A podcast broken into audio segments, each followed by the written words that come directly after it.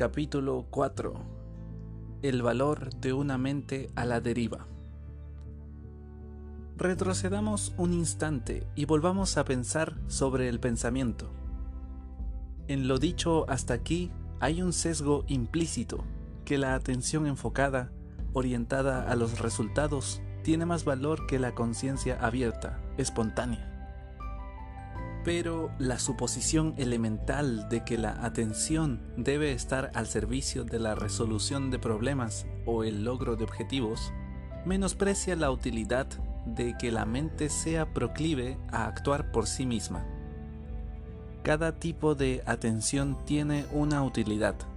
El hecho de que casi la mitad de nuestros pensamientos sean ilusiones sugiere que la fantasía puede ser beneficiosa podemos someter a revisión nuestro punto de vista sobre la mente errante, considerando la posibilidad de que en lugar de huir de lo valioso, se dirija a algo importante.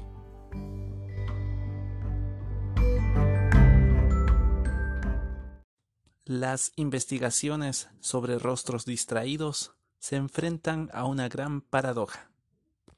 Los esfuerzos descendentes no logran una rutina ascendente efectiva.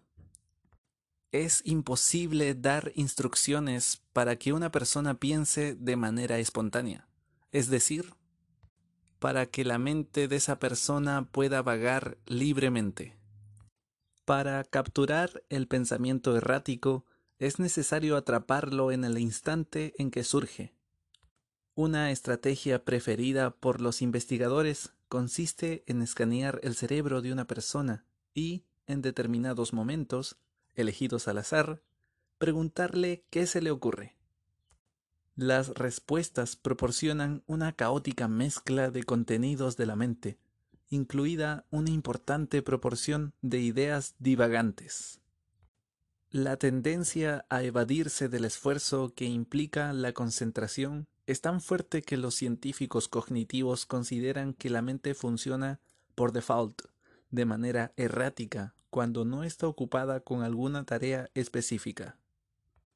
Una serie de investigaciones sobre imágenes cerebrales ha descubierto que este circuito predeterminado se encuentra en la zona media del córtex prefrontal. Estudios más recientes revelan algo sorprendente. Mientras la mente divaga, aparentemente no solo se activa la franja media, que desde hace tiempo se asocia con la mente errática, sino dos grandes áreas cerebrales. Se creía que la otra área, el sistema ejecutivo del córtex prefrontal, era fundamental para mantener nuestra concentración en determinada tarea pero las imágenes del cerebro muestran que ambas áreas se activan cuando la mente está a la deriva. Es algo desconcertante. Al fin y al cabo, si la mente divaga por naturaleza, desvía la atención del asunto que la ocupa y perjudica nuestro desempeño. En particular cuando se trata de asuntos exigentes desde el punto de vista cognitivo Tentativamente, los investigadores resolvieron la cuestión proponiendo que las divagaciones de la mente perjudican el desempeño porque toman prestado el sistema ejecutivo para otros propósitos. Esto nos lleva otra vez a preguntarnos ¿a dónde se dirige la mente? Con frecuencia a nuestras preocupaciones habituales y nuestros asuntos no resueltos, es decir, a las cosas que debemos resolver. Ampliaremos este tema en el capítulo siguiente.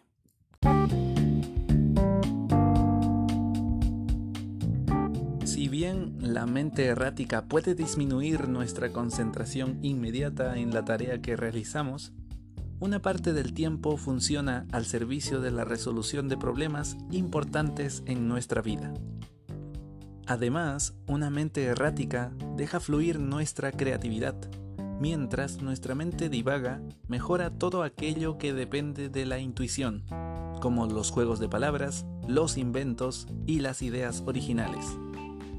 De hecho, las personas con gran tendencia a realizar tareas que exigen control cognitivo y una notable memoria, por ejemplo, resolver complejos problemas matemáticos, pueden tener dificultad para desconectarse de su profunda concentración y dar lugar a la intuición creativa. Entre otras funciones positivas, una mente errática genera nuestra capacidad de imaginar escenarios futuros, de reflexionar sobre nosotros mismos, de movernos en un complejo entorno social, de incubar ideas creativas, de flexibilizar la atención, de evaluar lo que aprendemos, de organizar nuestros recuerdos, haciendo la vida más grata y permitiendo que el circuito dedicado a la concentración se tome un descanso reparador.